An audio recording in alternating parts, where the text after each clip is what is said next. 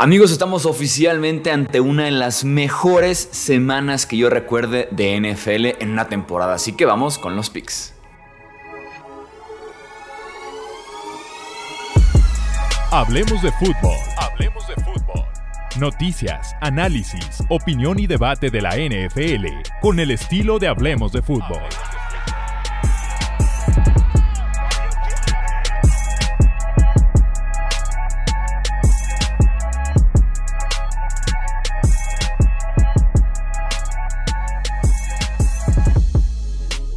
¿Qué tal amigos? ¿Cómo están? Bienvenidos una vez más aquí al podcast de Hablemos de Fútbol. No miden mi emoción por la semana 13 que tenemos enfrente de nosotros.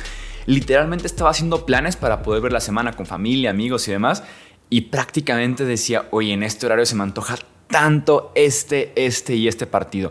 Que a las 3, uff, tenemos este y este partido. Lástima que los partidos de prime time, tanto domingo por la noche como el lunes por la noche, no son tan atractivos, pero pedazo de semana que tenemos enfrente de nosotros, de verdad. Antes de continuar, que siempre me preguntan, ya no se me olvida, en la semana 12 tuvimos 12 aciertos y solamente 4 errores, fue una muy linda semana en ese sentido.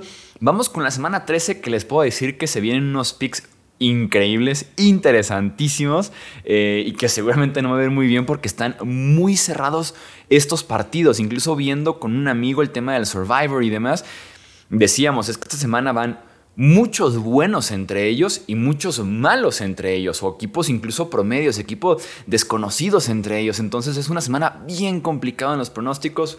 No me estoy excusando antes de morir, pero perdónenme en caso de que me vaya muy mal en los pronósticos. Vamos con los Bills en el Thursday Night Football. Obviamente ya ese resultado ya ganaron en Nueva Inglaterra. Ok, vamos entonces. Empecemos con el Steelers en contra de los Falcons. Najee Harris juega el corredor de los Steelers. Me ha gustado lo que he visto recientemente de Pittsburgh. Kyle Pitts está oficialmente ya fuera el resto del año. Eh, una temporada decepcionante para el tight end de segunda temporada. Eh, con Atlanta. Veremos qué tanto puede evolucionar el siguiente año ese juego aéreo con Kyle Pitts, con Drake London, porque Marcus Mariota sin duda alguna no pudo hacer prácticamente nada en el juego aéreo este año. No vamos con los Steelers, pero este partido ya empezamos con los que pueden ser prácticamente un volado. Recordándoles nuevamente que eh, estos porcentajes no es la probabilidad que yo le veo ni muchísimo menos, es solamente la cantidad de personas que están eligiendo en la comunidad de nfl.com a ese equipo o al otro equipo, ¿ok? Vamos entonces con el Ravens en contra de los Broncos. Esta defensiva de Baltimore les está costando partidos, afortunadamente para ellos van en contra de Russell Wilson, que por ahí decíamos el otro día en el podcast, es el quarterback 33 de PFF. Está teniendo una temporada increíblemente decepcionante, mala, eh, para llorar, para el olvido, todo lo que ustedes le quieran poner de adjetivo negativo a la temporada de Russell Wilson. Eh, creo que van a ser pocos puntos de ambos. Vamos con los Baltimore Ravens. Tenemos el Bears en contra de los Packers en Soldier Field en Chicago, la segunda casa de Aaron Rodgers, por, eh, cierto. Eh, tengo por aquí un dato bien interesante que compartimos ya en un video de noticias. Los Bears y Packers están actualmente empatados con 786 victorias en la historia de su respectiva franquicia, ¿no? Y se enfrentan este domingo por el desempate y ser el equipo más ganador de la historia. Obviamente, como están en activo ambos equipos, pues se van a ir seguramente rebasando, una semana van a volver a empatar y demás, pero está curioso que llegando al partido que tenemos esta semana 13, lleguen los dos con el mismo número de victorias en la historia de las franquicias, ¿no? Justin Fields regresa y eso lo puede hacer muy interesante. Probablemente un Justin Fields al 100% y me iba con Chicago. Aunque no sabemos en qué porcentaje va a estar Justin Fields. Quien tampoco está al 100% es Aaron Rodgers, que por cierto es dueño de los Bears, pero eh, sigue siendo dueño de los Bears así de lesionado. Creo va a ser un, un partido de 30 puntos para ambos equipos, mínimo 25 puntos para ambos equipos, cada uno. Eh, voy con los Packers por el simple hecho de que Rodgers, como decía, es dueño, es codueño de los Bears.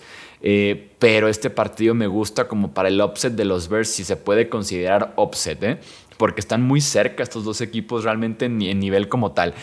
tenemos el Jaguars en contra de Lions. Interesante cómo han cambiado ambos equipos, ¿no? Detroit en las últimas semanas ha tenido una defensiva competitiva. Que no tenía anteriormente. Mientras que Jacksonville ha tenido una ofensiva muy buena, muy explosiva, con un Trevor Lawrence guiando los esfuerzos, ¿no? Entonces, cómo ha ido evolucionando en ese sentido el ataque y la defensa de estos dos equipos. Voy con los Jaguars porque me gusta un poquito más su momento, eh, pero como se pueden dar cuenta, los Lions en casa son favoritos para la comunidad. En el Browns en contra de Texans vamos a ir con Cleveland. Es el regreso oficialmente de Sean Watson después de haber cumplido la suspensión de 11 partidos que le asignó la NFL. Eh, también es el regreso oficial de Deshaun Watson a Houston, su antigua casa, de donde salió muy, muy mal. Eh, me intriga ver qué tan oxidado qué tanto le afectó la inactividad en pretemporada de Sean Watson jugó criminal, porque no solamente la inactividad de los 11 partidos suspendido, recordemos que de Sean Watson por decisión propia no jugó la temporada pasada completa, entonces son casi dos años de inactividad o más incluso para Deshaun Watson. Eh, vamos viendo qué tan oxidado está, pero me quedo con los Browns. Principalmente porque Houston es malísimo, ¿no? Porque Houston es el peor equipo de la NFL. Tenemos Jets en contra de Vikings. Justin Jefferson contra esa defensiva secundaria es un platillo para chuparse los dedos contra Sauce Garner y contra DJ Reed. Qué pedazo de enfrentamiento tenemos aquí. Es un escenario grande para Mike White, aunque hablamos de una defensiva muy suave como es la de los Vikings, ¿no? Seguimos dudando de Minnesota? Me sigue generando esa pregunta. Muchos siguen sin confiar en los Vikings. Yo sí confío en ellos y voy a ir con Minnesota, pero me gusta para que los Jets hagan ruido. ¿eh? Un partido que está dificilísimo de pronosticar es el Commanders en contra de Giants. Sacó un Barclays en frío después de una primera parte de temporada buenísima, no ha sido el mismo. Ha tenido mucha carga de trabajo y no ha sido el mismo. Y va en contra de una gran defensiva terrestre como es la de Washington. Brian Robinson, por otra parte, se calentó. El running back de Washington se calentó, está jugando muy bien recientemente. Y aquí la pregunta es, ¿quién es el tercer mejor equipo del este de la NFC? Sabemos que Filadelfia es el número uno, Dallas es el número dos. Pero ¿quién es ese tercer equipo? Porque Commanders ya se emparejó un poquito con los Giants, ¿no? Un bastante. Eh, yo me quedo con los Commanders, pero este partido es prácticamente un volado. Otro partido que está bien difícil, bien bravo, pero muy muy lindo, que me parece el mejor partido del primer horario de partidos, es el Titans en contra de los Eagles, ¿no? Desde que se lesionó Jordan Davis, el tackle defensivo de Filadelfia, yo aquí les dije, les han corrido a la defensiva, a pesar de que llegó Limbal Joseph, de que llegó Namu Su. Davis fue activado recientemente de la lista de reserva de lesionados, así que pudiera estar jugando en este partido. Derrick Henry, ojo, porque coincide que se prende cada diciembre. Derrick Henry se espera a diciembre para decir aquí estoy yo el superhumano, ¿no? Mientras los demás ya están bien cansados después de jugar 11, 12 partidos, eh, llega diciembre, el frío y demás, Henry saca su poder superhumano y juega mejor que el resto en este mes de diciembre. Esa línea defensiva de Titans va a ser muy interesante a ver cómo le va a encontrar esa línea ofensiva de Filadelfia, dos potencias que tenemos en la NFL. Es un auténtico partidazo. Me quedo con Filadelfia, pero Tennessee, a veces que gana esos partidos y nos manda el mensaje de Tennessee es de los mejores equipos de la NFL. Seahawks en contra de los Rams. Matthew Stafford oficialmente colocado en IR, en reserva de lesionados de Los Ángeles. En mi opinión, y como se los dije hace dos semanas, no va a jugar más este año. ¿Por qué? Porque va a estar fuera mínimo cuatro partidos por estar en IR, que es semana 13, 14, 15 y 16. Te queda la 17 y la 18. Ya ni para qué juega Matthew Stafford 17 y 18, ¿no? Esta defensiva de Rams es malísima. Vamos a ir con Seattle, ¿no? El partido que para mí es el mejor de la semana. Unos irán seguramente con el que sigue de este, pero para mí el mejor de la semana es el Dolphins en contra de 49ers, el maestro contra el alumno, Kyle Shanahan en contra de Mike McDaniel. Si me dan a elegir cinco candidatos al Super Bowl, probablemente meto a estos dos. Si me dan a elegir quiénes son tus dos equipos que más has disfrutado este año, probablemente aparecen estos dos porque sus ofensivas son fascinantes y sí, vienen del mismo rama, están mm, unidos, están muy parecidos, son mm, casi gemelos. Entonces, en ese sentido es por eso que creo yo que encuentro tanto eh, júbilo, tanta alegría al ver a Dolphins y, a ver, y al ver, perdón, a 49ers. Eh, lesiones claves para este partido. Digo, Samuel va a estar muy limitado y también por Miami no juega Austin Jackson, su tackle derecho, ojo con Nick Bosa, y tampoco juega Arik perdón, tampoco juega eh, Terron Armstead. que es el tackle izquierdo de Miami. Está muy en duda. Y quien sí juega es Arik Armstead, el liniero defensivo de Niners. Entonces, en ese aspecto, la ofensiva de Miami sin sus tackles no es la misma. Eh, me quedo con Niners, pero va a estar muy bueno este partido. Chiefs en contra de los Bengals en Cincinnati. Va a ser un tiroteo, va a ser partido de más de 30 puntos para ambos equipos jugando mejor esta línea ofensiva de Bengals, pero su defensiva secundaria está para llorar. En, por parte de Kansas City no tienen juego terrestre, pero Mahomes está versión MVP después de 13 semanas. Entonces, como que se van complementando para que podamos ver un buen tiroteo en este partido, ¿no? La temporada pasada, Joe Burrow 2-0 en contra, de, Kansas City, perdón, incluyendo la final de conferencia americana en la que vino de atrás cargando su equipo al Super Bowl. Este partido es en Cincinnati. Pero me quedo con los Kansas City Chiefs, pero no descarto que gane Cincinnati, que ni sorpresa sería. O sea, realmente es un gran equipo este de los Bengals, ¿no?